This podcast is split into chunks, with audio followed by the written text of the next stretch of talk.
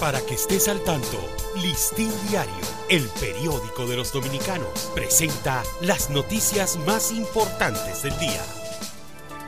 Buen día, feliz inicio de año. Hoy es martes 3 de enero de 2023. La llegada del 2023 plantea el pedido oficial de la pre-campaña electoral, pero también impone al presidente Luis Abinader una camisa de fuerza que lo obliga a definir ante el país su decisión sobre la reelección presidencial que había aplazado desde septiembre de 2021.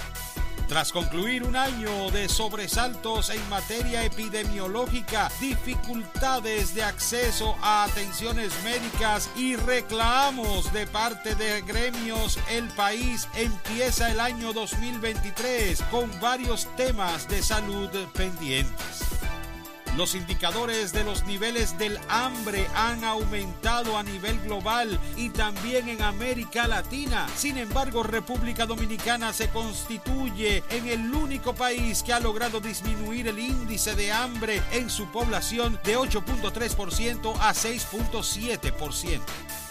Cientos de personas acudieron ayer a la playa de Boca Chica con el motivo de seguir celebrando el inicio de Año Nuevo, pero muchos mostraron su descontento ante los altos precios de los servicios que ofrecen los comerciantes director del Centro de Operaciones de Emergencias, Juan Manuel Méndez, explicó que en el feriado de Navidad y Año Nuevo se registraron solo 38 muertes. Para ampliar esta y otras noticias, acceda a listindiario.com.